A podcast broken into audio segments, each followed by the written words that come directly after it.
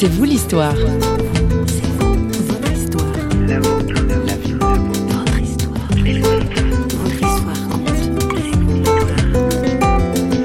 À Genève, il y a beaucoup de mélanges. Et moi-même, je suis un Suisse allemand qui, euh, dès sa tendre enfance, habitait en Suisse romande, où, j'ai vécu passablement de discrimination, parce que c'était à l'époque où le Jura se détachait du canton de Berne. Je suis jamais sorti de la Suisse romande. J'ai jamais été à l'école en allemand. Je suis moi-même quelque part un réfugié. Avec nous aujourd'hui dans C'est vous l'histoire, monsieur Durenmatt. Alors non, pas Friedrich, peintre et écrivain dont on a fêté les 25 ans l'an dernier. Non, non, nous accueillons son fils Pierre, pasteur à la retraite, longtemps engagé en tant qu'aumônier auprès de malades chroniques ou en fin de vie. Pierre Durenmatt aime parler de son engagement au sein d'Agora, une association écuménique genevoise pour les requérants d'asile. Un appel à vivre l'ouverture et la solidarité sans frontières. C'est donc près de Genève, où il réside, que notre journaliste François Sergi est allé recueillir les propos de notre invité. Portrait d'un réfugié suisse-allemand à Genève. Pierre Durenmatt, euh, bonjour. Euh, bonjour. Je constate que vous avez un peu bifurqué d'un poste de pasteur euh, un peu traditionnel d'une paroisse à celui d'aumônier. Vous avez un souci d'aide auprès des, des, gens en difficulté, en l'occurrence des malades et des requérants d'asile? Pour moi, ce n'était jamais une bifurcation. J'ai jamais senti ça comme une bifurcation. D'abord, en paroisse, on rencontre aussi des gens dans la marge oui. Et puis c'est simplement l'organisation euh, dans l'église de Genève qui m'a permis plutôt de me spécialiser. Et voilà. Mais Donc ça fait partie de votre vocation pastorale pleinement. Euh, tout à fait, oui. tout à fait. Vocation pastorale, c'est un terme que j'accepte volontiers, mais j'ai toujours aussi aimé le, le mot de profession de pasteur. Oui, c'est un métier. En fait. C'est un métier avec ses compétences, avec sa, sa formation. Et, et voilà, chaque public euh, mérite aussi, enfin, d'aller à sa rencontre avec des, des outils adaptés. Votre intérêt pour les requérants d'asile, c'est un choix? Ben, À un moment donné, l'église de Genève a dû se restructurer et l'on cherchait un ministre qui voulait s'occuper de, de, cette partie plus sociale que représentent les requérants d'asile. Alors que fait un pasteur parmi les requérants d'asile, parmi les réfugiés?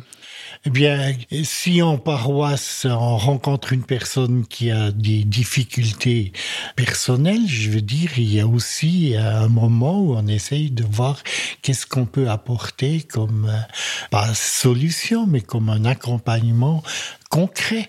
Donc vous êtes autorisé en tant que pasteur, aumônier de, pour Agora, d'entrer dans des centres euh, d'accueil pour oui. requérants d'asile, c'est ça? Oui, à, à Genève, l'Église avait réussi, ça c'était le grand travail de Maurice Gardiol, un, un diacre qui avait en somme créé Agora, avait réussi à être accepté dans ces centres-là.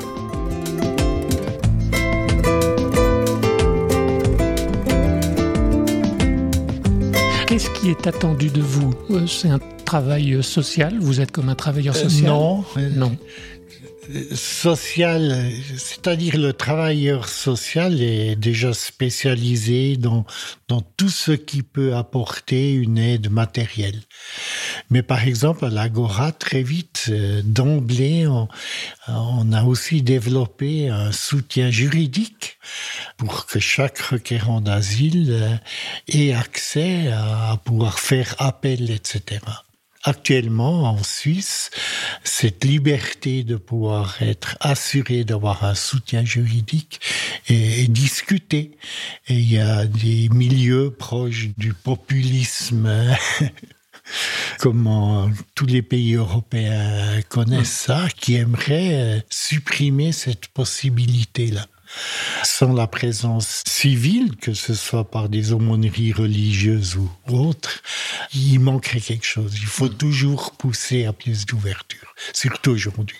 Au niveau humain, est-ce que vous pouvez nous dire un peu comment se passent les relations À Agora, on était situé toujours tout proche des centres d'accueil des requérants. Ils avaient qu'une rue à traverser. Maintenant, on est dans, dans un grand foyer même. Le contact devient très vite très personnel et aussi très concret. Je veux dire, à l'Agora, ils, ils, ont des, équipes de bénévoles, deux par deux, qui viennent soit le matin, soit l'après-midi, tous les jours de la semaine, du lundi au, vendredi, ce qui représente beaucoup de monde et beaucoup d'investissement. Et, et d'ailleurs, former les bénévoles, travailler avec eux, euh, tout ce qui nous apporte aussi, euh, ça fait partie du, du travail de l'aumônerie.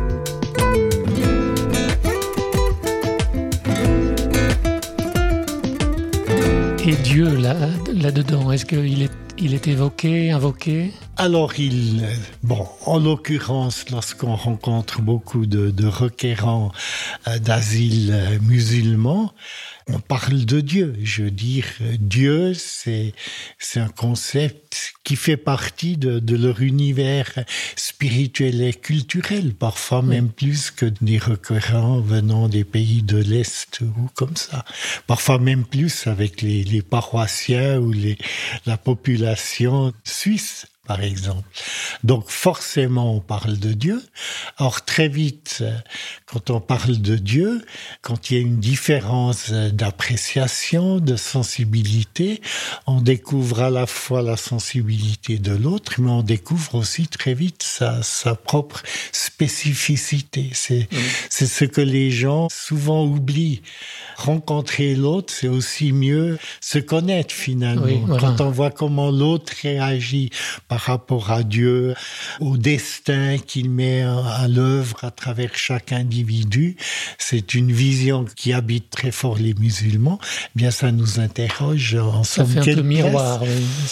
Oui, ou bien quelle place nous accordons à Dieu. Mmh. Alors, quel est votre Dieu, Pierre Duvermat Oh, il, se définit pas comme ça en quelques mots, mais ça serait d'abord un, un Dieu de rencontre, surtout un, un Dieu d'ouverture. Moi, je suis persuadé que le plus important, c'est que la personne apprenne à s'ouvrir.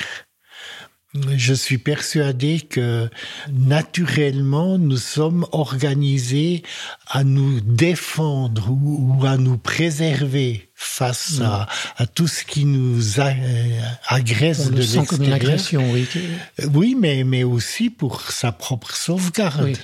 Je veux dire, on peut pas chaque jour changer d'opinion, etc. C'est vrai a... au niveau biologique, on a des anticorps. Voilà, et ben, je trouve étranger, que, on le rejette. Oui. Voilà, c'est aussi valable pour notre pensée.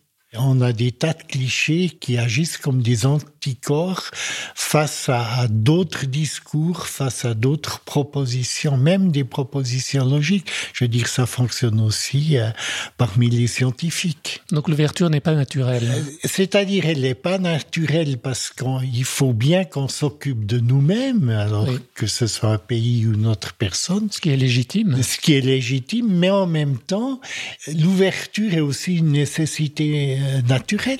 On a Chaque, besoin des autres. Oui. On a besoin des autres, mais aussi on a besoin d'avoir un système qui nous mette en contact avec l'extérieur.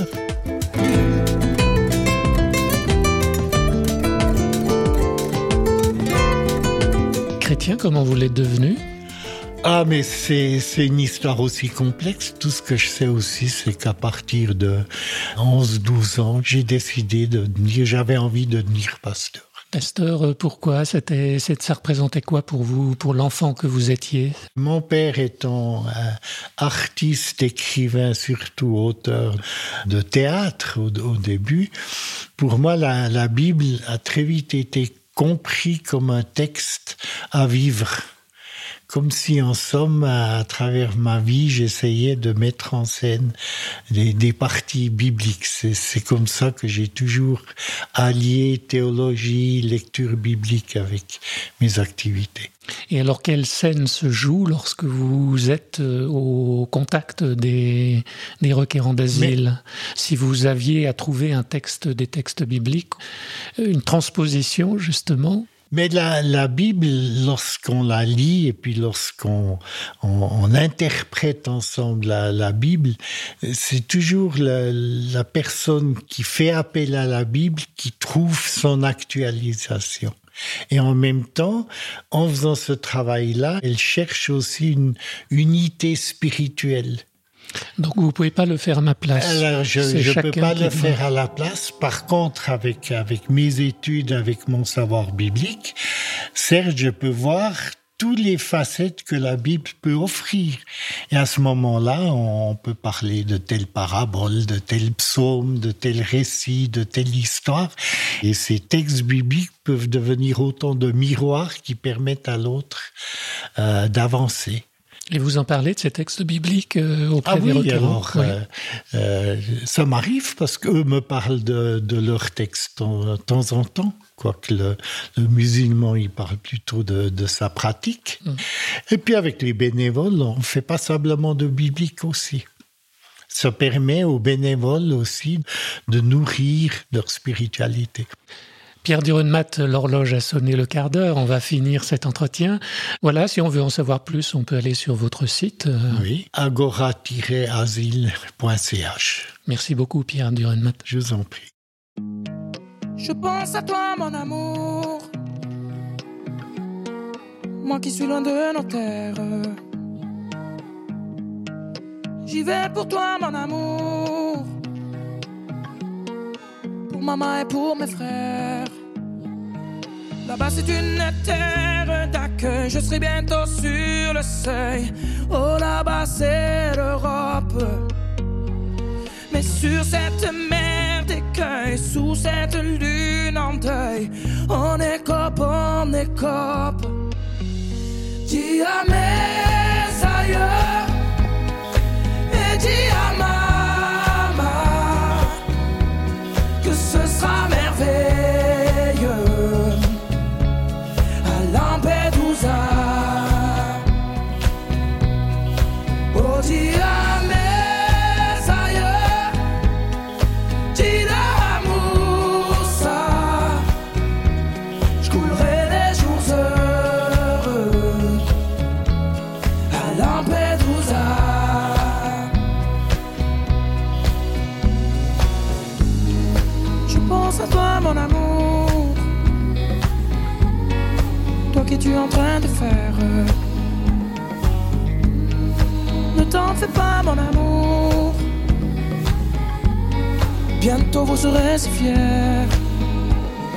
Et même si le temps se gâte, même si le vent nous frappe, j'arriverai bientôt.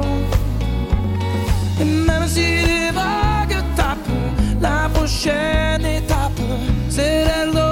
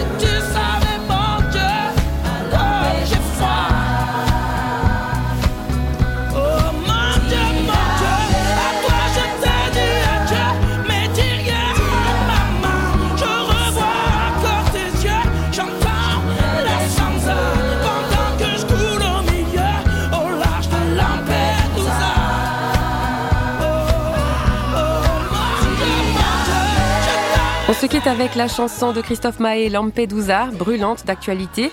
Mettre en scène sa vie à la lumière de la lecture de la Bible, cela peut donner, comme pour notre invité Pierre Durenmat, un engagement auprès des réfugiés. Merci d'avoir été à l'écoute de C'est vous l'histoire et nous vous rappelons que plein d'autres témoignages se trouvent en archive ou en page d'accueil sur notre site parole.fm. Vous pouvez également nous retrouver sur les réseaux sociaux où nous sommes présents. Nous on vous dit à bientôt. Cette émission était préparée par toute l'équipe de Radio Réveil qui vous salue. Bye bye.